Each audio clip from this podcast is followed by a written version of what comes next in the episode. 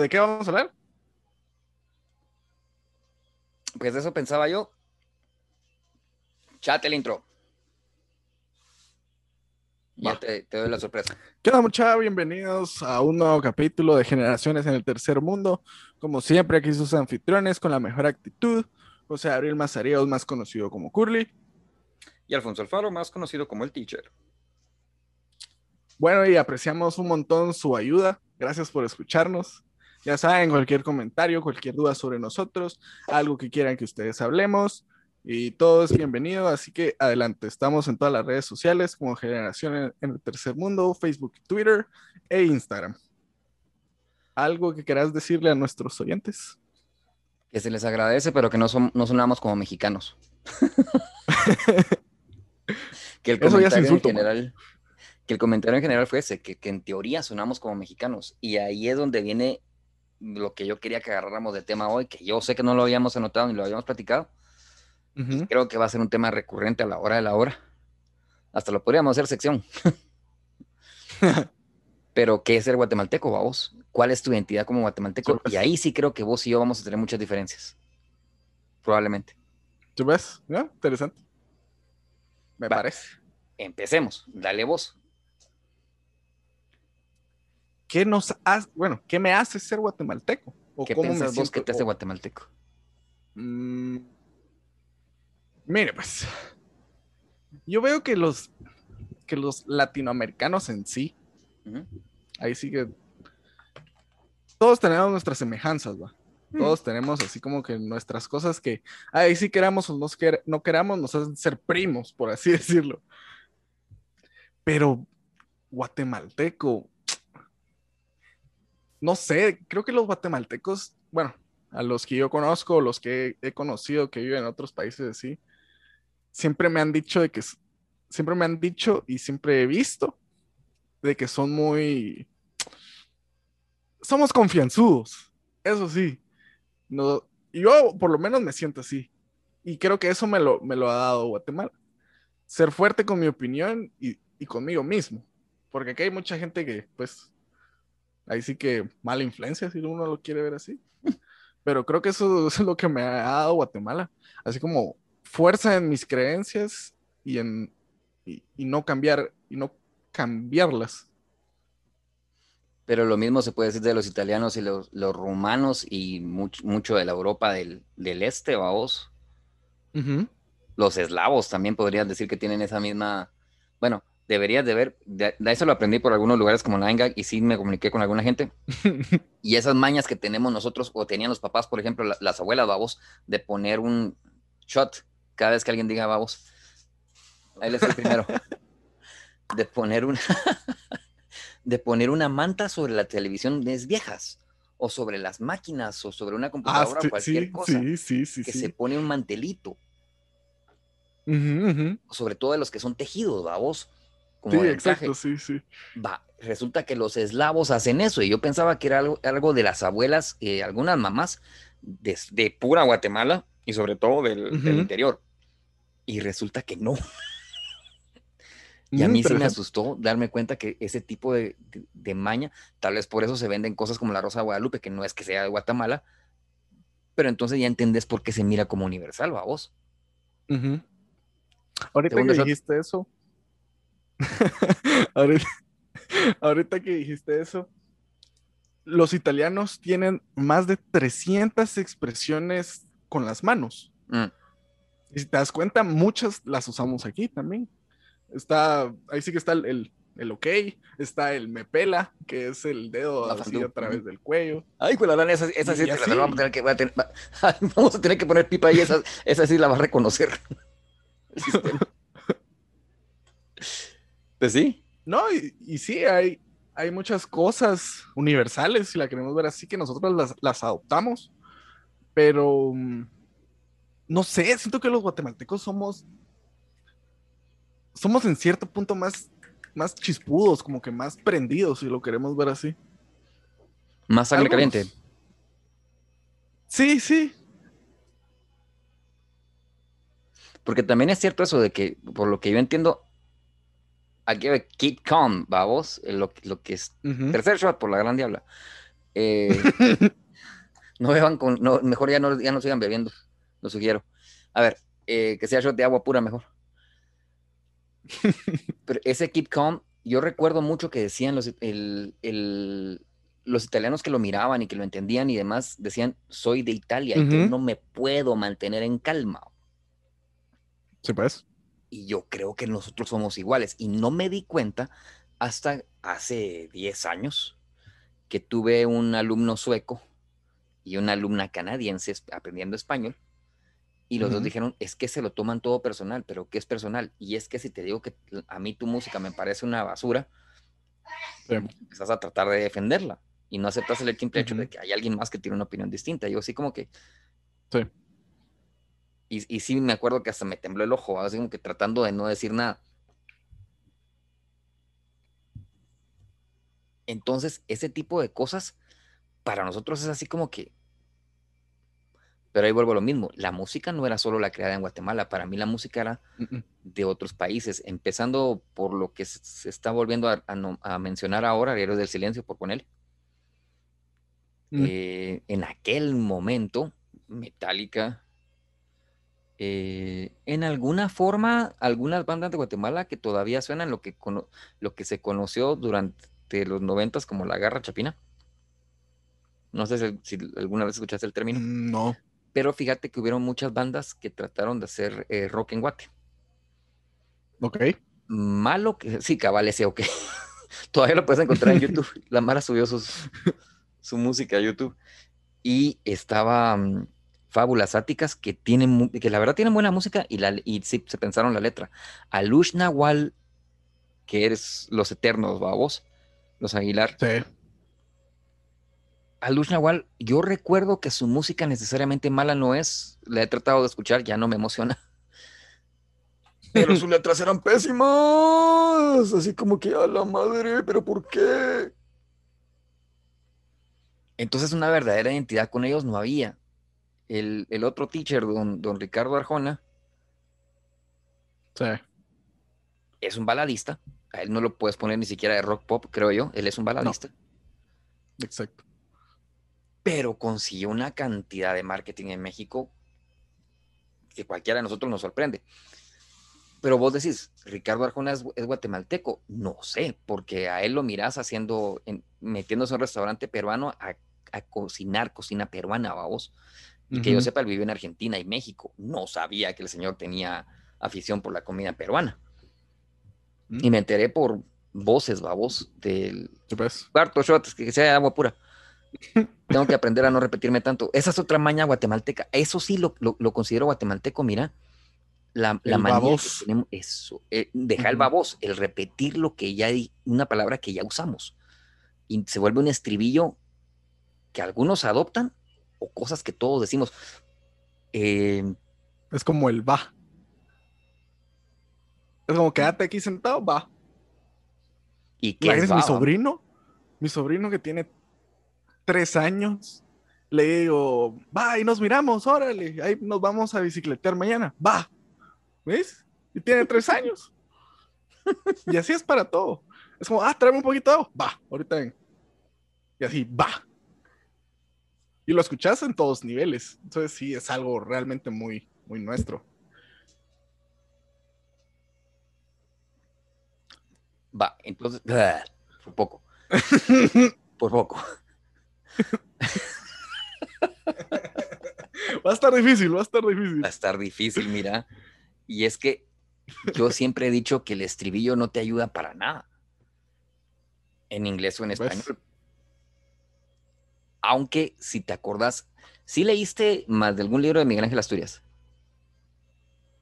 El señor presidente, pero hace años. Ok. No, yo también, la verdad, la última vez que leí El señor presidente fue hace como cinco años, seis tal vez.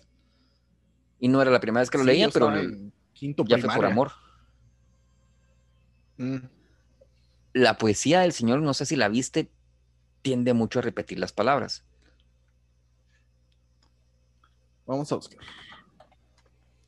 Porque solo el Tecunuman, el de las plumas verdes, verdes, verdes, verdes, verdes. Tecunuman, Quetzaluman. Muchos, muchos van a decir que Tecunumán no existió. No, es que es, es, Ahorita que estamos hablando de eso. O sea, a mí me decís eso es cierto, obviamente no. ¿ah? Sí, no. Yo lo que sabía es que Tecunumán no era alguien, no, no, era un nombre en sí, sino era como que un. Ay, se me olvidó la palabra, era como un título que le daban a los mejores peleadores de cada pueblo. Y eso era Kaibil Balam, creo yo. ah, bueno. Y Kaibil sí, Balam sí existió. Balam ah, sí, sí, sí. Ese carnal, sí.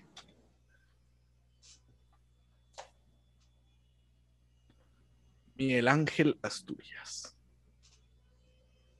Desde 1923. Wow. Él fue locutor. Sí. ¿No sabías? No. Fue locutor, así como escuchas los programas que te he dicho que, que veas de radio. No sé si hay alguna grabación por ahí de la TGW, pero él hacía mucha promoción, eh, sí, mucho promocional, y se le recuerda que su eh, librería PAX, P-A-X, tiene a la venta, y era de los primeros en mm, promocionar las, las plumas Parker en Guatemala. Ah, qué interesante. Eh, no sé, vamos. Historia de Guatemala, pero eh, las comunicaciones en Guatemala, pero sí. Y por ahí hay algunas grabaciones todavía sus anuncios tenían bozarrón. Sí, solo, lo, solo con verle la cara decís que haber tenido buena voz. Pero bueno, también lo que me he dado cuenta de Guate es que siempre tenemos como un, un cantadito especial para hablar. Fíjate que yo tampoco lo reconocía hasta que empecé a escuchar a otra gente y otra gente me lo hizo ver. que yo no tengo el, la música que todo el mundo tiene en Guatemala, pero me lo decían a mí, entonces yo, ¿cómo que no? Si estoy de Guatemala y teníamos música, pues. y sí, resulta de que se me siente mal la música cuando hablo en inglés que cuando hablo en español, no sé por qué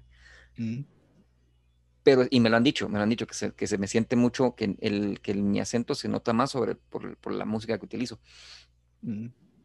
No sé, ahí volvemos al punto, que nos hace guatemaltecos y ahí tengo un problema yo de identidad. Porque en los últimos meses, o en las últimas, sí, en las últimas semanas sobre todo, pero tal vez en los últimos meses, con todo esto de, de nuestra querida pandemia y lo demás, ha habido mucho aquello de, la expresión de mi guateco y el white malan, vamos. Sí, pues, sí, pues. Quinto shot, la gran puchica. ya vas para el suelo. Ya vas para el suelo. ya pásense a Quetzalteca mejor. Quiero ver cómo shotean a Quetzalteca. Ah, qué rico. Solo no me des ideas que hace calor. Cabal, solía decir. Pero bueno, eh,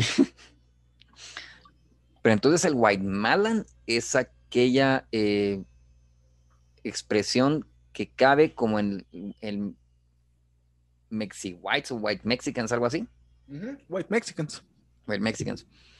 Y que si es el, el whitewashing que miras, que no lo, que Estados Unidos, ellos dicen, nosotros tenemos whitewashing, porque no miran a Telemundo, a vos no miras a nadie. Sexto shot por la gran.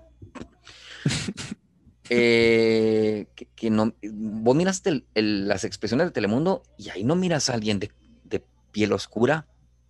No. No miras a alguien de complexión pequeña. Y en Latinoamérica, por lo menos Guatemala y, México, lo que más hay es eh, morena. Sí. Entonces es, es es mucho más, mucho más marcado en nuestras propias televisoras. No existe el concepto de la representación. No que lo encuentre válido, ¿sabes? Yo sí creo que tampoco es necesario que una televisora te venga a decir, existís y te tengo que promocionar porque existís. No lo encuentro porque hay recursos. Sí. Por ejemplo, lo que estamos utilizando. Yo todas las menciones que he visto de Guatemala en alguna serie así gringa, de aquí, de por allá, de por allá, todas son malas. Así no hay ninguna que le pueda decir, ah, la que están dejando así como bien a Guatemala. No, ninguna. Porque en, en una serie que se llama Community, que por favor hagan la película.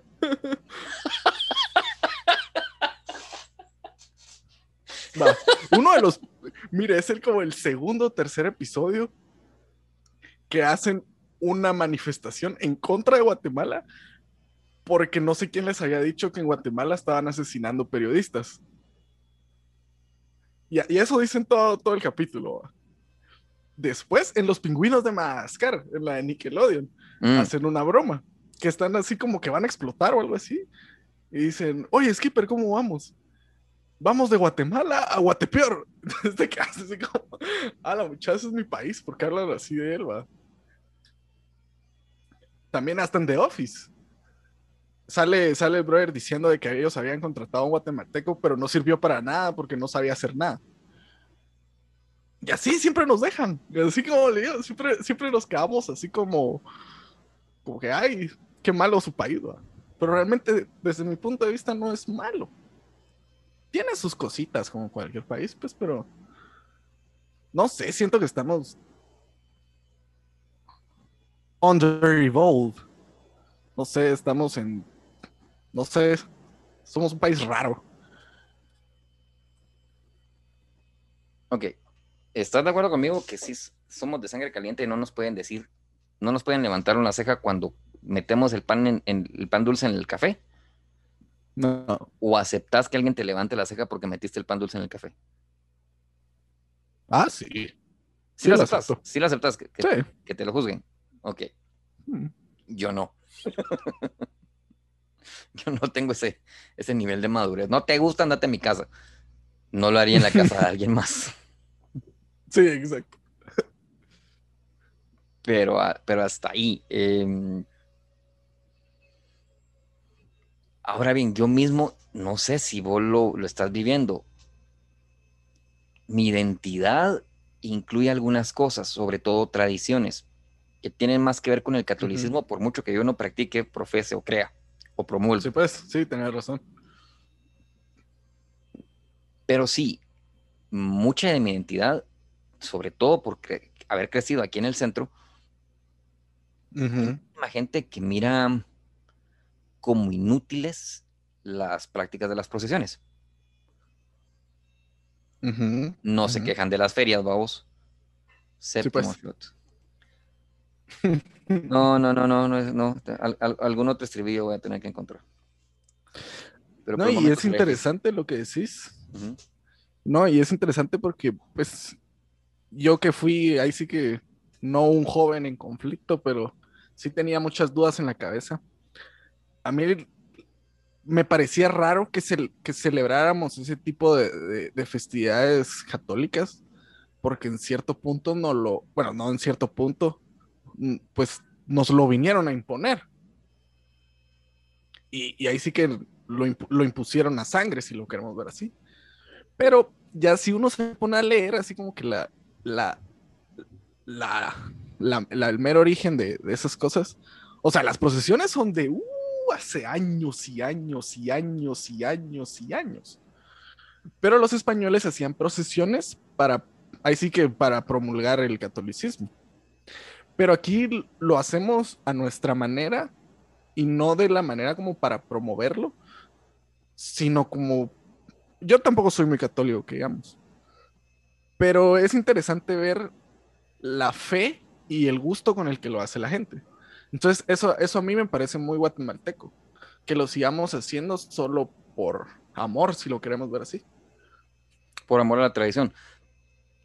Yo sí creo en la tradición porque me parece más práctica que, que, que otra cosa. Mira. Sí, pues. Estados Unidos tiene el Thanksgiving que es una época de mucho trabajo para alguna gente, pero para la gran cantidad de personas, o para un gran número de personas, eh, tiende a ser un fin de semana bastante largo que a veces se extiende hasta el, hasta el siguiente lunes. Estás hablando de cinco días más o menos de peluche. Peluche es una forma, expresión guatemalteca bastante vieja para explicar que no se va a hacer nada. Em, sí, bueno, Entonces, que Guatemala tenga la Semana Santa o que Latinoamérica tenga la Semana Santa, o creo que por lo menos México y Centroamérica somos los que celebramos la Semana Santa de semejante manera. En serio, es un tiempo muerto. No estoy, no estoy muy seguro de Colombia para abajo. Estoy, casi estoy seguro de Costa Rica. Panamá creo que no. Sí, yo soy realmente por allá Sudamérica, no, no, no sé cómo lo celebrarán ellos. Yo solo porque he tenido alumnos de Colombia me entero y, parece que es distinto en, cada ciudad. Mm, sí, pues, pues. Eso sí sé de Colombia, que cada ciudad sí tiene así como que sus sus mañas y sus cosas y, su forma de hablar. Yo, uno de mis mejores amigos, que es, que es colombiano, hay veces en que aquí en Guate le entendía. Ahora me manda notas de voz y ya no sé qué está diciendo porque ya le cambió totalmente el. Sí, ya le cambió totalmente el, la, la manera de hablar.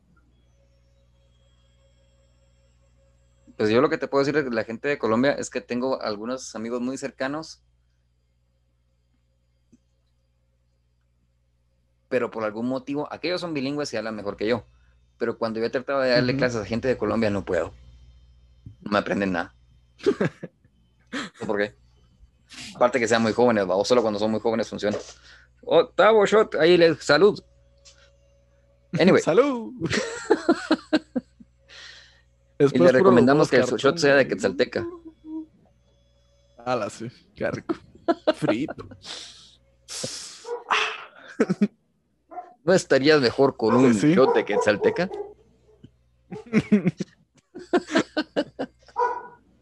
anyway. Hablar de guaro guatemalteco. Gracias. Esa es otra cosa. Costa Rica y Colombia tienen una, eh, le dicen guaro a una marca. Como nosotros mm. decir venado, ¿verdad vos? Sí, pues, sí, pues. Ya lo cambié, no eso no era shot, ya lo cambié y lo empecé a cambiar. ¿Ya? Entonces, ese, esa marca es una forma de aguardiente también muy parecida a lo que nosotros llamamos quetzalteca o puto o, venado. Y eh, supongo que ese es, el licor sencillo que, se puede hacer, o sea, que puede hacer de manera... Aguardiente. Aguardiente, un aguardiente que se industrializó en alguna figura y pues, se llama guaro. Que yo entiendo lo tiene Costa Rica y algunas partes de Colombia. No sé nada de Panamá y te digo, nunca he practicado con alguien de Panamá. Tampoco. Y em, entiendo también que em, no usan la palabra como nosotros. O sea, para nosotros guaro es licor. Punto. Y el licor puede irse desde cualquier, mientras no sea cerveza, es guaro. Sí. ¿Sí? Entonces, eso lo entiendo como algo muy guatemalteco. Cuando yo hablo de identidad, ¿cómo le explicas a alguien cómo es que vos sos guatemalteco? ¿Y cuál es tu pues. diferencia con los demás? Y yo no, no siento una identidad muy marcada, aparte de nuestros modismos y la comida. Pues. Pero de ahí, vos me preguntas en qué son distintos. Sí, yo, yo he pensado lo mismo porque he estado como que en, esa duda últimamente de que si realmente soy patriótico o no. Pero yo, bueno, hablando por Guatemala, nosotros nos dejamos influenciar mucho, ahí sí que por nuestro, nuestro vecino dos pisos arriba de los Estados Unidos. Y yo creo que ahí es donde viene esa expresión white malans. Mm. Que hay Mara que realmente no sabe en qué país, no sabe de la realidad en su país. Eso es lo que entiendo yo. Pero, pero sí, yo lo que veo es que tenemos lo nuestro, así como dicen nuestros modismos, eh, y pues mojar el, café en el, el, pan en el café, y hay muchas cosas, pero no veo una identidad como tal. No es algo como que nosotros podamos decir así como, esto es, esto es de Guate y, y por eso soy yo así, sino siempre tenemos así como que pequeñas cosas de, muchas partes y lo adoptamos a nosotros. Que es normal, o sea, eso es normal. A mí me sorprende que los de, la gente de Colombia diga más man para referirse a los hombres. Y le escuchas a las mujeres, ¿por qué los manes? Y uno así como que, ¿qué dijo? Se entiende, lo, entendés pues, pero, pero como jodidos cuando igual de cerca no están, y por mucho que me digas, no, que en la Santilla sí, no. Eh, no. Por mucho que, que, digas que, que, sí habría alguna ruta de comercio directa o algo por el estilo, Nel, no tan, no tan así. Y, y, ese tipo de palabras se les quedaron a ellos. Pero nosotros, si estamos más cerca, la influencia obviamente tiene que existir. Va, pero nosotros, por ejemplo, los que crecimos en la ciudad, bueno, vos, vos sí creciste buena parte de tu, infancia fue en, fue en pueblo. Vos llegaste a ver, eh, eh, llegaste a, existir en un espacio de terracería y me imagino que programando, programando a la cena porque no tenías un supermercado cerca o no tenías ventas de cosas cerca. acceso sí, no teníamos el mercado del pueblo, yo sé. Era un mercadito, pero solo lo básico yo donde crecí, donde vivo, son, hay cuatro mercados alrededor de los mercados normales. Porque es el de la parroquia, el que es, el que es clandestino, pero que de todas formas existe, el de la primera avenida. El mercado central y el San Martín, que a diferencia, que son mm. eh, lugares sencillos si vos querés, y es muy increíble ver los precios y cómo se trata la gente en el, cómo se trata la gente en el San Martín, porque es un lugar mucho más sencillo. Entonces, eh, ¿y cómo le explicas a la gente también que es un mercado en Guatemala? Sí. Porque nunca es un lugar construido. O sea, yo creo que la gente entiende un mercado como nosotros miramos el Senma. Mm, tal vez, sí, tal vez. Porque por lo menos es una galera que tiene techo, está techada, la gente puede dejar el carro parqueado en alguna parte designada.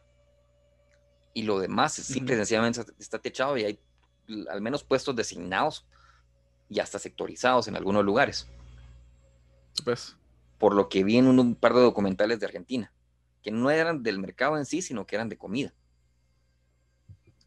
Yo lo que puedo ver es que tal vez, bueno, no sé por qué estoy hablando mucho de Estados Unidos, creo que tal vez porque sé, un poquito más allá.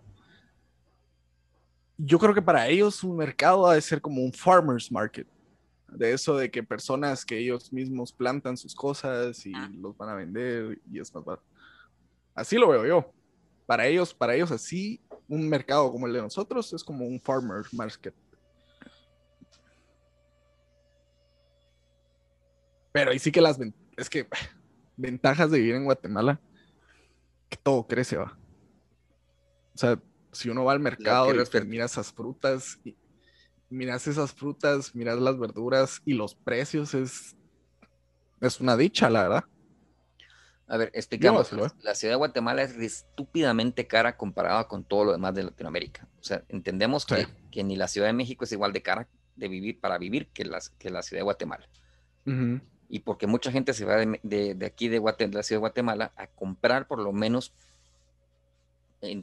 como mínimo ropa a México. Ya fuera Tapachula o la Ciudad de México si pueden. Conocen algunas otras ciudades que, tienen, que, tienen mejor acceso a, productos más baratos, se van ahí, quienes lo conozcan. Y entendemos que con, nuestra moneda, o por lo menos al dolarizar nuestra moneda, tenés mejores espacios y mejores precios al momento de cambiar de nuevo al, al peso mexicano. Sí. Pero Guatemala es muy caro. Sí. Bastante. Al menos la ciudad. Una de las grandes diferencias que creo que nosotros vivimos, que no sé cómo, o sea, entiendo que El Salvador lo vive, México en algunos lugares, porque sí recuerdo de México, viajábamos mucho cuando yo era niño, también tiene puestos de venta de fruta, como los callejeros de acá. Aunque te digo, los recuerdo más organizados. No es, una, no es una carreta de manos necesariamente hablando, sino es algo como la pues. carrera de tacos la carreta de tacos que la llevas con mm, moto o algo, o algo, un pico. Una troca para el que entiende, sí. es, ese vocablo, esa palabra. Una troca. La troca. bueno, yo creo que ya se deformó más todavía en la jepita. Eso le iba a decir, que, al menos no dijo una jipeta. no, yo tengo más de 40, yo no voy a decir jepeta. Vaya, y mire, por una canción, una canción, ahora todo, ahora siempre es jipeta, y en todos lados, fuera broma o no fuera broma, pero igual se va a seguir usando. Pero mira, es algo, quería ir a lo que vos dijiste hace un rato de que nos vinieron a imponer a Guatemala la forma de, vivir de, España y el catolicismo. Fue tecnología imponiéndose sobre la gente que no la tenía. Simple y sencillamente eso, fue tecnología imponiéndose sobre, quienes no lo tenían. Y de, todo ese, de todo ese desastre que vos decís, a mí me preguntas, ¿yo tengo identidad indígena? No. No. Yo no tengo identidad indígena. Me interesa que se respete la identidad indígena si está dispuesta a adaptarse. Pero en caso, y, haber dicho eso ya me hace un blasfemo ante muchísimas voces y no digamos, sí, cabal, ya hay quien me quiera sacar la, sacar la cruz y hasta una estaca de una vez. Jesus. Jesus. O sea, ya, ya es hablar de esa manera es herejía. Sí. A mí, o sea, yo no estoy diciendo que esté en contra de, las comunidades, las mujeres y los hombres, los niños y las niñas y los ancianos y las ancianas. Y odio hablar así como lo pide la ONU y no lo entiendo. Pero que forman parte de estas comunidades no es hablar en contra eso es lo que mi identidad no está ahí. ¿Dónde estábamos? Va, no tengo identidad indígena, aunque yo sé que cualquiera de nosotros en Guatemala definitivamente va a tener, no te costaría pasar más de dos o tres generaciones para darte cuenta de que hay un montón de sangre indígena detrás tuyo. Pero entonces, ¿cuál es la identidad de nosotros de la ciudad? Aparte de las tradiciones católicas. Mira, yo creo que realmente es difícil, es difícil buscar, bueno, tratar de, buscar lo que estamos buscando, ahí sí que valga la redundancia, de, de una identidad como tal. Creo que en cierto punto no nos la forjan desde la familia. Es como que, no, no sé cómo decirle, yo lo que veo que identidad guatemalteca es cómo nos relacionamos entre nosotros y las cosas que tenemos en común. No sé si me voy a entender que, realmente eso realmente para mí es nuestra, nuestra identidad guatemalteca. No tanto como algo en sí que uno pueda describir. Porque sí, las tradiciones, como le decía, las tradiciones cristianas, cristianas, católicas, perdón, em, eso es básicamente todo. Todas nuestras actividades, nuestros feriados son de tipo católico pero lo volvimos en cierto punto nuestro, ¿me entiendes? Le, añadimos lo que le pudimos añadir. No sé cómo sea todo el resto de Latinoamérica, sé de muy pocos lugares que vivan tradiciones tan cerradas. Entiendo que hay un par de ciudades en Paraguay y Perú que viven las tradiciones de manera eh, absoluta y las ciudades hasta rechazan em, la tecnología.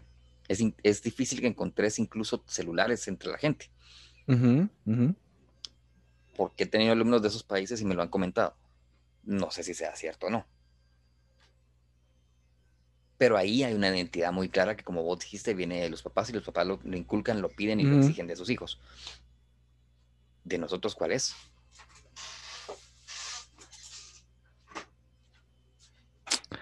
Mm, buena pregunta. Mira, mi familia sí es, sí es mucho de, de tradiciones católicas, pues porque somos una familia católica. Pero que le digo, mi, abuelo, mi abuelo es de Cabón, de puro Cabón. Él se fue a los 13 años caminando de su pueblo hacia la ciudad y realmente nosotros como, como familia grande nunca hemos tenido relación con algo de Cabón. Entonces, en cierto punto no, no perdemos nuestra, no perdemos nuestra identidad, sino como perdemos nuestras raíces. Como que se nos olvida de dónde realmente venimos. Va, pero ponele, mis raíces, mi mamá es de Morales, mi papá es de la antigua. La familia y papá es de la antigua. La antigua no tengo yo claro cuándo no ha tenido influencia de otro país, sobre todo de Estados Unidos. Y de la parte de Morales, que era mi mamá, que la familia se paró diluyendo hacia Zacapa, entendemos que eso es Oriente. Entonces Guatemala está dividida entre centro, que somos nosotros la antigua, el sur o la costa, oriente, occidente, que lo entendemos como, ¿qué será? Huehuetenango y Quetzaltenango, tal vez Quiché. ¿Se ves? No sé si Quiché cabe ahí, no, sé, alguien me mentará la matraca por eso. Eh, y el norte, que lo entendemos exclusivamente como Alta Verapaz y, y Petén. El oriente tiene también esa división que no se identifica con lo que llamamos nosotros Caribe, que simple y sencillamente es Izabal. ¿Tú ves? y sí parece una, sí parece otro mundo, sí parece una, especie de, extensión de las islas del Caribe entrando en la, en la bahía de, de Izabal.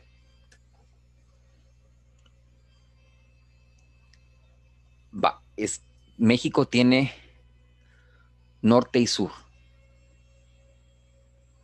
Y en su extensión, eso tiene más sentido. Creo que también existe una identidad por estado, hasta cierto punto. Sí, pues, sí, pues. Y luego, dentro de la ciudad, entre 23 millones de personas, existe una exagerada cantidad de divisiones entre quién es qué y dónde está y en qué colonia vive y demás. Que eso es otra cosa de la ciudad. También depende de dónde vivís, dónde creciste, dónde vas a estudiar, dónde, trabajas, todo eso, en qué zona estás viviendo. Porque sí, Guatemala a alguien se le ocurrió, y yo creo que lo comentamos una vez, Guatemala a alguien se le ocurrió de que Londres estaba dividida en zonas de manera concéntrica y a alguien se le, se le ocurrió hacer lo mismo aquí en Guatemala y trataron de hacerlo y obviamente quedó hecho un desastrito, pero no vamos a hablar de eso. Literalmente es un caracol. Sí, sí, es, es un caracol. Pero entiendo yo que, el, que, Londres es de la misma manera. Zona 1, zona 2, zona 3, y solo que es más como círculos concéntricos. Mm, interesante. Y entre más cerca estás a la zona 1, más, más plata tenés en teoría. Cuando vaya a Londres, voy a decir, ah, aquí está donde está la zona 1, muchacho.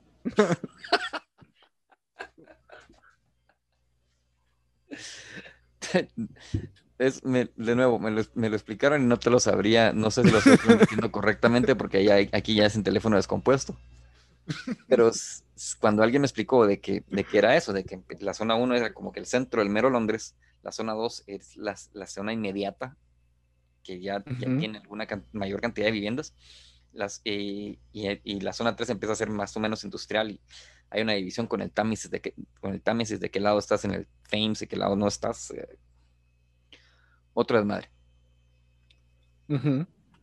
Pero eso también es identidad, ¿o no? Sí. Vos te sentís como alguien del centro. Antes no. Creo que hasta este año ya me gané el, el, honor. sí, como le digo, es, es, y es, es interesante porque, va, primero yo crecí en San Lucas. Y nosotros estábamos acostumbrados a estar en nuestra casa con nuestra familia, punto. Ahí se acabó. Después me fui a otra casa, fue lo mismo, pero después ya me mudé a una colonia. Y ahí sí, ahí sí cambió totalmente, porque era eso de, ah, vamos a salir, va. Vamos a salir a jugar con todos. Y, y en cierto punto te das cuenta que, aunque muy cerca estés de ellos, la vida es diferente creo, y creo que eso, eso entendí cuando usted dijo de que todos, ahí sí que se, en cierto punto nos distinguimos por qué zonas crecimos y, así. Pero ¿qué tanto impacto tiene entonces esa identidad que para siendo individual en lo que pudiéramos aceptar como grupal o incluso social? Buena pregunta. No sé, o sea, ahí sí que estoy explorando algo que no sé si tiene respuesta exacta. O si debería de tenerlo. Sí, como, como le digo, creo que no hay una respuesta exacta para. Imagínese que usted está, está imagínese que esté en Estados Unidos y le preguntan, ¿y, ¿y qué te hace ser guatemalteco? Creo que no, no, no, uno no puede, o sea, uno puede decir, ah, soy de Guatemala, ya. Pero creo que nuestra identidad como tal es lo que todo, todos lo, como todos compartimos en Guatemala. creo que a eso, para mí eso es como que todo lo que compartimos en Guatemala y las cosas en común que tenemos. Así como los hablados, las palabras, las mañas y así. Pero entonces te parece, desde ese punto de vista, ¿te parece en serio un insulto que la gente empiece a adoptar modismos de otros países? No, no, digamos los de Colombia, porque esos se pusieron de moda hace unos 4 o 5 años por series de televisión y series de narcos, para más joder. pero ya, se redujo su, impacto. El impacto ahora viene por, yo me atrevo a decir que podcast de México, porque estoy seguro que la gente escucha podcast de México en Guatemala, por la forma de hablar. Sí, mi hermano. Y definitivamente por la influencia que empezó con, con un, mm, eh, alguien de ascendencia mexicana, pero que creció en Los Ángeles, como eh, Gabriel Iglesias, Fluffy. Sí, Gabriel Iglesias. Y atrás de Gabriel Iglesias se vino Franco Escamilla.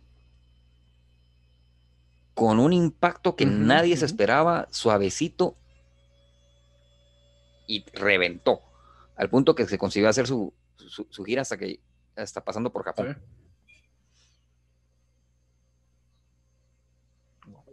Y ahora adoptamos, y al menos yo con mis sobrinas, sí uso modismos como el de güey, o No uso la palabra caguama, pero sí sé qué es y sé dónde las venden aquí en Guatemala. Nunca me he tomado una, por cierto, y no me llama la atención. Porque es corona. No me gusta. Mm, yo entendí que caguama solo era el litro. sí, pues te digo, pero lo que he visto yo que, diga caguama, la cerveza, no es la indio ni nada por el estilo, es la, la cerveza, cerveza corona, estilo caguama. Ah. Mm y se mira muy bonito el litro y todo lo que vos querrás y es, eh, es envase oscuro, o sea que la cerveza debería de ser de mejor calidad en teoría. Pero no me llama la atención. Cerveza. Porque se me hace que es una sola en litro. Mm. Podría ser. no sé, no sé, habría que probarlo algún día. Pero bueno. Algún día, algún día. Algún día. Cerveza Sol, patrocínanos. Eh... Pero va. Entonces, es que se vayan diluyendo las palabras y se vayan adoptando palabras mexicanas, que es el vecino inmediato, y, el que, y el que acapara todos los medios por el simple hecho de que la gente está luchando porque sus, sus programas se escuchen, porque sus programas tengan validez, eh, por tener una presencia que les sirva más allá de lo creativo a lo práctico, o sea, que se les vuelva en dinero, eh, ¿te parece algo insultante? ¿Te parece algo ofensivo que alguien te hable de manera mexicana cuando es lo que se está consumiendo de manera diaria? Mire, yo lo he visto con gente ya grande, así como, así para no ir muy lejos con mis papás que ya tienen 50 años para arriba. Para ellos sí es muy chocante, o sea, que le digas, así como...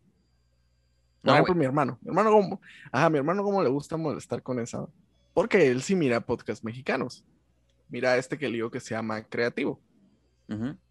y, y, no me acuerdo el otro, pero sí, y, y, a ellos sí les choca, es como, Dios, ¿por qué me estás diciendo eso? pero ya con mi, con mi con la juventud, no es tan. Sí, no es, no es tan. Es como. Es como moda. Es como lo que es popular. Es como que lo que, lo que es cool. Entonces realmente no le veo. Creo que sería alguien muy raro de mi edad que te diga así como, vos por qué me estás diciendo hueva. ¿Mm? Así lo veo yo. ¿Te parece una pérdida de identidad? En cierto punto sí, bastante. ¿Y de esa cuenta te parece algo malo? Sí, sí. Entonces la, la identidad no te parece algo que fluya. Qué buena pregunta, porque creo que siempre, siempre va, siento que es algo que siempre va evolucionando, siempre va cambiando. A la medida que nosotros vamos avanzando, nuestra identidad también cambia. Mm. Estamos entrando en un espacio bien espinoso, sobre todo para los últimos 10 años. Y Por eso ahorita me quedé así. Mm. y para mí es territorio espinoso, no es tierra fértil. Yo sí lo miro como tierra atascada en sal y arena, vamos. Sí. Noveno shot. Es que como le digo, es, difícil. es difícil, realmente es, es difícil encontrar algo en sí, algo concreto. Y creo que por eso tenemos, bueno, creo que por eso también es un tema complicado y no complicado en cierto punto, porque pues nuestro país ha tenido realmente una historia sangrienta conforme a todo eso. ¿Pero qué país no? ¿Quiénes somos? Y... ¿Pero qué país no? Y, y, a eso es lo que hoy. Bueno, tal vez, sí, no, ninguno. Todos, ahí sí que todo, todo se formó con sangre. Wow, qué darks. Pero, perdón. Ajá. No, no, no, diga, Hay un par de TEDs por ahí que hablan de que hemos, en los últimos 30, 40 años ha sido de, la época, de las épocas más pacíficas para la humanidad como humanidad en sí, como sociedades, digamos, civiles y democráticas hasta cierto punto. eh, que te lo digo, me la creo porque todavía, existe, todavía existe violencia, todavía hay quien te quiera matar por un celular. A mí me acaban de, a mí hace tres semanas me sacaron una pistola para quitarme un celular, vamos. Sí. Y medio me hago loco, me pongo nervioso y capaz que me pegan el tiro, no sé. Sí. Solo por un teléfono. No digamos cuando tenías que pelear por de verdad tener acceso a recursos o por poder dominar recursos como tierra fértil, agua. Sí. O u organización también. Entonces, pues, como vos dijiste, sí creo que hemos evolucionado. Creo que las identidades se han perdido, pero no creo que una identidad sea algo ni escrito en piedra, ni que tenga que escribirse en piedra, ni en ley. No sé si me explico. Sí, bien. ¿Ya?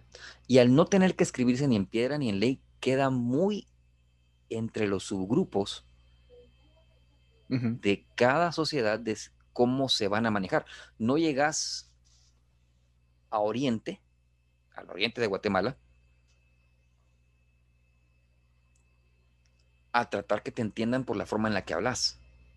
Porque sabemos perfectamente que el Oriente de Guatemala, o lo que consideramos el Oriente de Guatemala, habla completamente distinto a nosotros y con modismos que son propios de ellos y que ellos lo miran como su identidad también. Y que es una forma, no sé si te has dado cuenta, hay gente que modifica su forma de hablar a la hora de hablar con gente de la ciudad de Guatemala o del centro de Guatemala. Sí. Sí. Entonces, no sé si decir que la gente de Oriente o la gente de Occidente en serio se sienten guatemaltecos. O si podemos decir que existe una figura única de sentirte guatemalteco, aparte de por medio del catolicismo y sus tradiciones.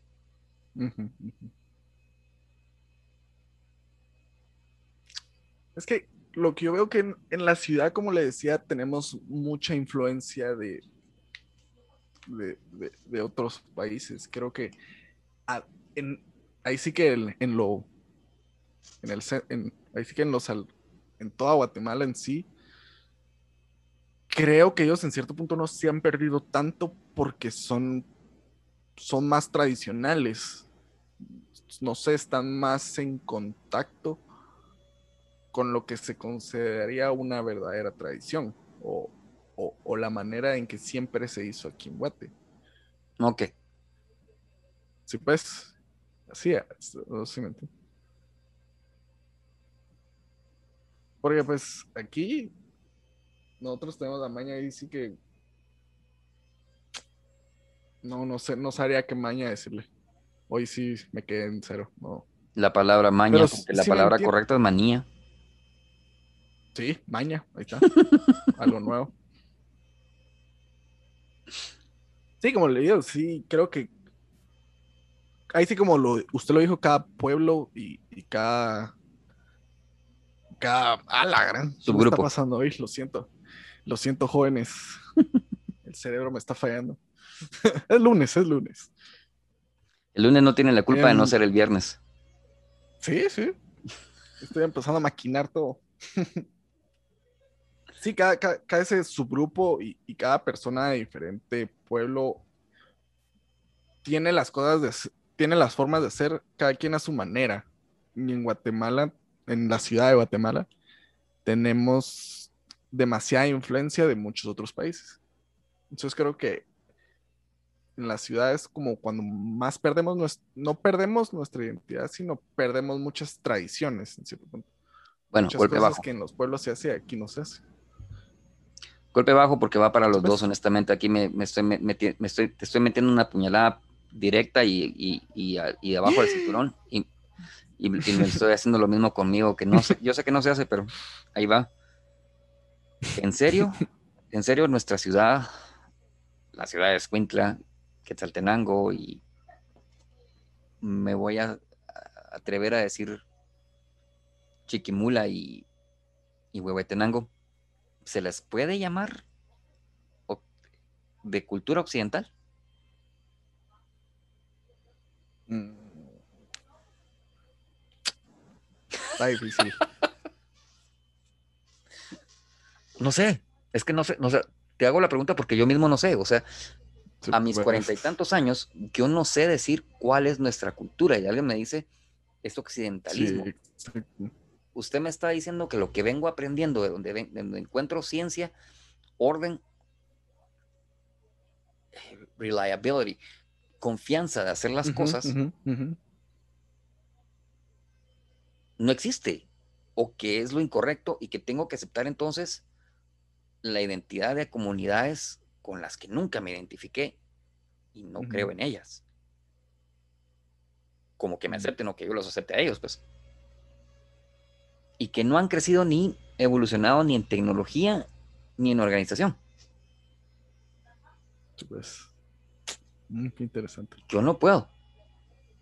Y que me digan que entonces lo que estoy tratando de hacer es un occidentalismo que viene de métodos de conquista aunque yo entiendo que viene de método de conquista, si vos me decís la patria del, criollo todavía existe, entiendo que todos los malos hábitos que se, explican en la patria del criollo todavía existen. Dependemos del, dinero que nos quiera dar la corona, que ahora ya no es la corona española, sino que es el, FMI y el Banco Mundial. Y ese dinero se para repartiendo, no sabemos ni cómo.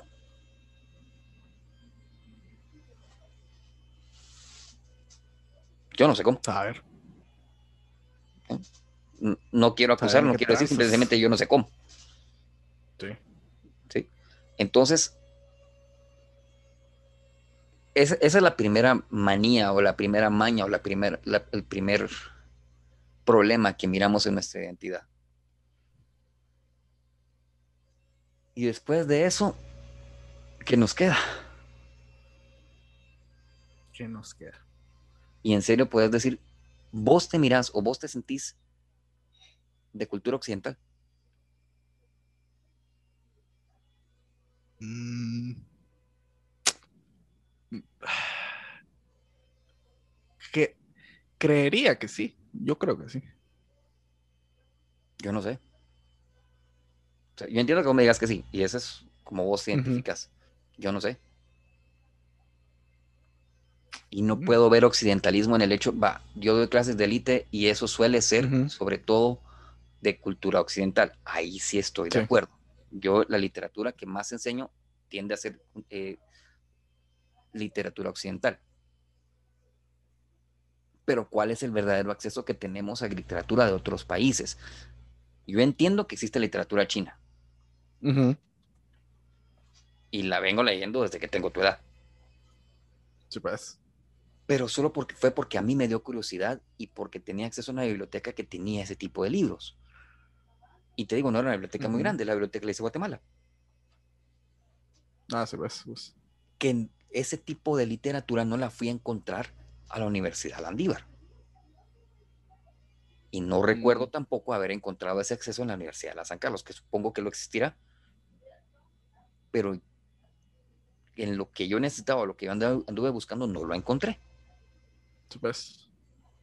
Ahora hay mucho acceso, por lo menos en PDF y por medio de Amazon, y me refiero al Kindle. Kindle, sí. Hay mucho acceso a traducciones de, gente que se ha ganado el Nobel eh, de Japón, de Corea, y cosas por el estilo que yo te entiendo ahora, sí se puede estudiar una literatura universal pero esa literatura viene sin identidad.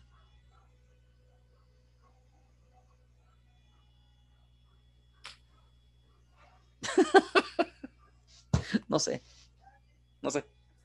Yo creo que de este podcast vamos a salir más locos. ¿Cómo? salir, creo que de este podcast vamos a salir más locos. no sé, ojos. Lo siento, terapeutas. Ya vamos con ustedes. No, sí, insisto, yo no, yo no creo que sea correcto, por lo menos no para nosotros, que alguien empiece un podcast esperando eh, compensar la, falta de terapia, porque terapia ha ido y no es otra cosa. A mí me gustaría ir, la verdad. Fui de niño, no sé por qué, nunca supe, pero, pero sí, güey. A ver qué hiciste. A ver. no, yo sí he ido también, y la verdad es, es otro proceso no es cierto que uno, empiece un podcast, por lo menos no en mi caso, no es cierto que uno empiece un podcast porque le haga falta terapia, sin necesidad creativa y tratar de, explorar. En mi caso, te lo pedí a vos porque yo sí creía que había algún, por la, diferencia que estamos viviendo, que no sé qué tanta diferencia es a la hora de la hora. Y esa exploración de, ideas y de, de qué en serio tan distinto será tener 40 y algo con alguien que tiene 20 y algo. Aunque admitamos y miremos las cosas como son. Y ahí tengo que ir yo muy a, la, a mi vida personal. Yo no vivo la vida normal de un adulto. ¿Sabes? O sea, mm, no tengo los mismos gastos. Sí, no tiene como que esa, esa vida tradicional que imponen siempre. ¿Te parece impuesta? tal vez no impuesta, sino como que es la más adecuada. ¿Te parece la más adecuada? O sea, vos estás esperando casarte en los próximos tres años. A la no me diga eso. Ala, sí. Interesante. Pues eso es lo que voy. O sea, tenés 20 ahorita. 21 cumplo en, un mes exactamente. Eh, no. Ya dije mi cumpleaños al aire. Qué magia. no perdí el misterio. Rayos. Sí, damas y caballeros, esto se está grabando y lo sacamos, no sabemos en qué fecha porque tenemos todavía que pasar por algún escrutinio de la gente que, de los listados que nos sacan podcast, pero sí, para nosotros es hablar al aire, porque no editamos gran cosa. ¿No?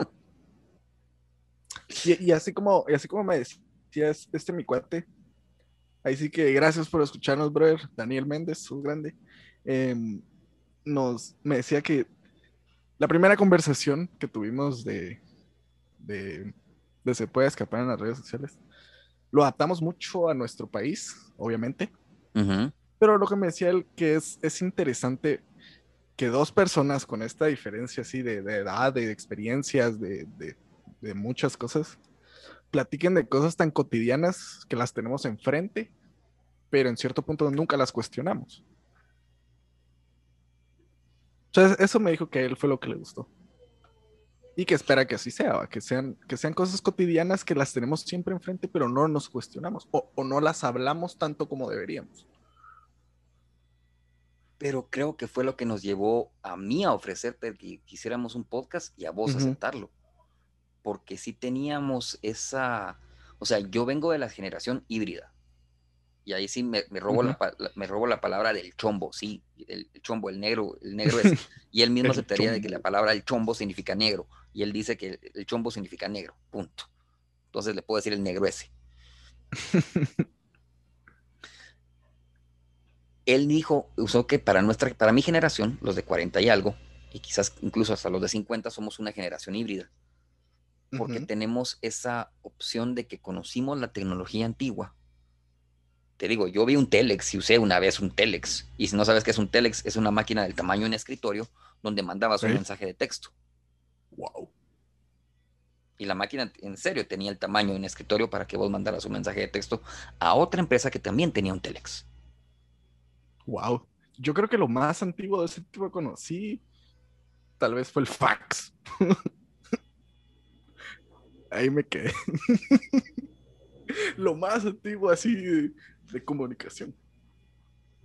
Y el, y el, fax, a mí me sorprende ver que el fax se muriera, porque sí era extremadamente popular y útil, pero se lo comió la capacidad de poder mandar datos, vamos. Sí, se, lo comió el se los está echando, me sorprende y lo respeto con todo mi corazón. Desde Guatemala hasta Israel.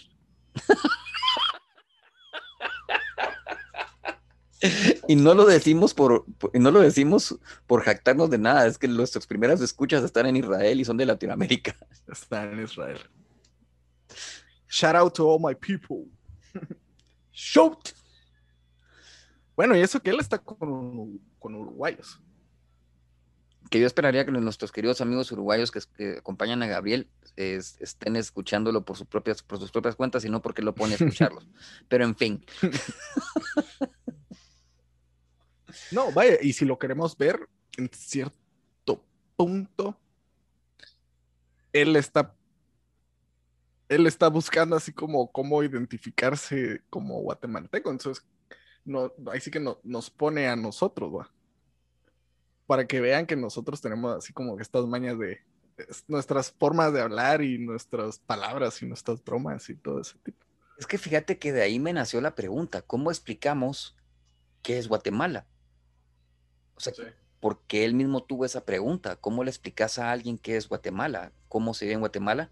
Y que todo el mundo lo mira como que estás viviendo con la pistola enfrente. Y no, no puedo negar que todos vivimos en, una, en, un estado de alerta que se acerca a la paranoia. No lo voy a negar. Ya no sé cómo lo manejas vos, pero yo sí procuro caminar contra el tráfico, estar atento a, espacios, a, reflexiones como la reflexión de una vitrina, la reflexión de un carro para ver si alguien me viene siguiendo, eh, ese tipo de cosas, porque uno se mantiene alerta, porque no sabes en qué momento el, nivel de criminalidad no ha, no ha cesado. Por supuesto que se redujo por la pandemia y por los, y por los encierros y el confinamiento que se vivió. Porque la pandemia no es como que haya parado, en todo caso ha empeorado. Pero el confinamiento y el, nivel de alerta que vivimos hasta hizo que la Mara 18, no sé si lo recordás, que creo que sí lo platicamos, dieron una donación al, Hospital General. Entonces, fue una unidad absoluta contra un enemigo y común. que ahora se empieza a diluir otra vez por las grandes necesidades económicas que se dieron, que todos sabemos que venían, pero lograr medir sus consecuencias, yo no sé si ya perdimos los números de cuántos contagios hay y ya no puedes confiar en los números de ningún país porque ningún país creo que sepa. Sí, no. ¿Cómo estaremos nosotros y cómo estaremos nosotros también en necesidades económicas? No sé. Sí, pues y el simple hecho de un ingreso ahorita ya se siente un privilegio, como lo hemos hablado antes, vos? Y de nuevo, entonces, ¿cómo explicas qué es Guatemala? Y Guatemala es exclusivamente el occidente de Guatemala? ¿Y cómo explicas que es ese occidente? No. Yo creo que lo más fácil de explicar es Oriente. Porque tiene muchos estereotipos.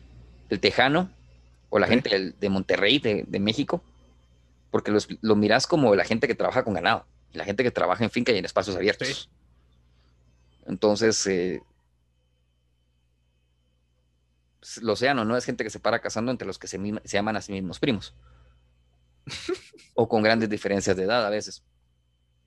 Mm, porque para ellos eso no es relevante, pues no, lo, no, no, le ponen coco a eso, solo eh, es, otro rollo. Eh, no es gente que le puede mostrar un tatuaje porque lo miran como tan blasfemo como, como algo como tabú. No, yo no creo que sea un tabú. Es, es que yo, tabú no es, tabú es una, algo que querés evitar porque es prohibido. Yo creo que ellos sí lo miran mm. como una ofensa al público. Mostrar un tatuaje, mostrar, mostrar que tenés un tatuaje, que tu piel está tatuada. Así era, por lo menos hace la última vez que tuve contacto con gente de allá, que es hace unos tres o cuatro años. No sé si la cosa ya cambió, no creo. Mm, no, no creo es muy difícil. Así como le decía, en, Guate y, creo que en muchos pueblos son muy, se apegan mucho a lo tradicional. Se apegan mucho a lo que siempre, a lo que siempre ellos han, ahí sí que vivido. Mm. Entonces, creo que para ellos realmente es difícil. Porque pues ahí sí que es otro territorio. Que, a ellos no, no, les, en cierto punto, nunca, nunca quieren cambiar sus tradiciones, porque para ellos así es lo correcto y punto. Y, yo lo que veo en la ciudad es que tenemos mucha influencia de, como lo, lo vuelvo a repetir, tenemos mucha influencia de todos lados. Y como dije en un par de episodios a la par, creo que en cierto punto miramos una deficiencia en nuestra cultura y por eso buscamos en otras cómo mejorar la nuestra. Pero eso es normal. Sí, así como lo dijiste. normal. O sea, que, es, peor, pienso yo, que pensés que tu identidad y tu cultura, la identidad que sea, y en serio estoy hablando de la identidad que sea, es perfecta. No, no se puede. No, no se puede. Y no puedes venir a decir que ninguna identidad tenga espacio para hacer algo legal. A mi juicio. No es por ahí que me quiero ir. Es solo tratar de elucidar cómo le explicamos a alguien que es Guatemala que estén en la mayor cantidad de registros que puedas decirle a alguien, mira esto, y esto te da una idea clara de qué es Guatemala porque si le ponemos a alguien noticias de Guatemala, lo que va a haber son muertos, asesinatos. Y ahora hace problemas con COVID. Corrupción. acusaciones de corrupción. Desorden. Y con esa palabra sí creo que no me tengo que quedar. El guatemalteco es desordenado. Sí, sí. O al menos desorganizado. Si tal vez no desordenado físicamente, desorganizado en instituciones, métodos y sistemas, sí somos. Bastante. Dios ayude o la que su fe le ayude a alguien tratar de venir a decirle a Guatemala que tiene que funcionar de manera industrializada. Buena suerte. muy, muy difícil. Pero ¿cómo lo miras vos? Vos puedes trabajar con objetivos claros, definidos y con un método exacto. Ah, no, no. ahí es como, ahí es cuando, a esa es una de las cosas que me refería cuando, cuando dije que en cierto punto en Guatemala somos muy prendidos. Siempre buscamos, ahí sí que de cualquier manera, bizarra o no bizarra, ortodoxa o no ortodoxa, siempre buscamos cómo, cómo solucionar las cosas en cierto punto Entonces, creo que eso nos hace muy, muy nosotros. Tenemos distintas maneras siempre de cómo resolver un problema. No somos tan, tan, tan estirados, si lo queremos ver así, tan rectos. Somos recursivos y tenemos capacidad de improvisar. Pero tenemos capacidad de organizar, institucionalizar y generar confianza en una institución o empresa. Ah, no. Ahí sí no, joven. Culturalmente hablando. Y sí creo que es un problema cultural. Eso sí me parece un problema cultural. No tenemos la capacidad de institucionalizar. O nuestra capacidad es muy limitada. Sí. Muy limitada, diría yo.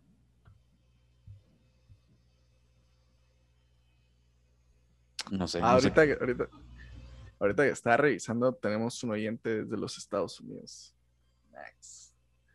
Gracias por, por compartirnos allá. no, y sí, como le digo, sí, somos, somos un país desordenado. Punto. ¿Desordenado o desorganizado? Porque creo que es distinto. Eso le iba a preguntar qué, tan distintas eran las, las palabras. Lo que pasa es que es desorganizado. Desorganizado, desorganizado, pienso yo. Sí, desorganizado sería mejor. Porque yo pienso que organización, por poner un ejemplo sencillo, las, las falanges de, de... Ah, espérame. Te lo voy a buscar. Philip, Filipo el, eh, y Alejandro, Alejandro Magno. O sea, organización era esa, las falanges y la forma de atacar que ellos organizaron. Eso era organización. Guatemala tiene una maravilla de capacidad bélica, pero puede transmitir ese nivel de organización a otras instituciones. De tal punto que se mm. vuelvan parte de nuestra cultura, no por su capacidad bélica, pero su capacidad de organizar y generar acción. No voy a irme por el control, pero sí captación y poder llegar a la mayor cantidad de personas con la mayor cantidad de recursos repartidos de una manera que se viva una riqueza común. Y no, no la tenemos. No. También somos en cierto punto tal vez egoístas. Muchas veces solo pensamos primero en, nosotros. Así lo veo yo. Muchas veces no, no tan así, sino es como voy a procurar que mi familia y yo esté bien y después ustedes. No, Pero... no, siempre, no siempre buscamos el bien común. Pero eso no está mal. Lo que pasa es que, acuérdate, ¿cuál es la primera regla antes de poder ayudar a alguien en, situaciones de primeros auxilios o en, situaciones críticas. Sí, sí. Primero yo, segundo yo y tercero yo. O sea, si estás bien vos, tenés la capacidad para ayudar a otra persona. Si no estás bien vos, no la tenés, punto. Sí, pues. Y entonces ahí no es egoísmo, sino es simple y sencillo sentido, bueno, no, no voy a decir sentido común, pero es la mejor forma de, ver las cosas, de que sí, primero pues. tienes que tener la capacidad de estar bien vos para después decir, se puede transmitir, se puede comunicar hacia otra, puede fluir hacia otras personas que estén cerca de mí, o a distancia incluso. Muy interesante. Ya sé por qué le dicen el teacher. No, no, no, pregunte, no. bueno, vamos cerrando porque vos te tenés que ir. Y entonces nos vamos a quedar con muchas preguntas de qué es ser guatemalteco, pero medio fuimos llegando a algo. En algún momento vamos a tener que volver a regresar a este punto. Se te agradece tu compañía. Apreciado José Gabriel. Muchas gracias, igual. no, sí, y como siempre, si ustedes nos quieren, si ustedes tienen algún punto de vista de algo que dijimos, quieren compartirnos qué para ustedes es identidad guatemalteca, qué es lo que ustedes se sienten identificados, totalmente bienvenidos. Y como dijiste, podríamos hacer así una serie así una, una serie de episodios aparte solo tratando de este tema, porque realmente es muy amplio. Y creo que cada quien tiene su propia visión. Entonces, pues creo que con esto vamos cerrando. Como siempre, les agradecemos por escucharnos. Siempre vamos a estar aquí presentes con la mejor actitud.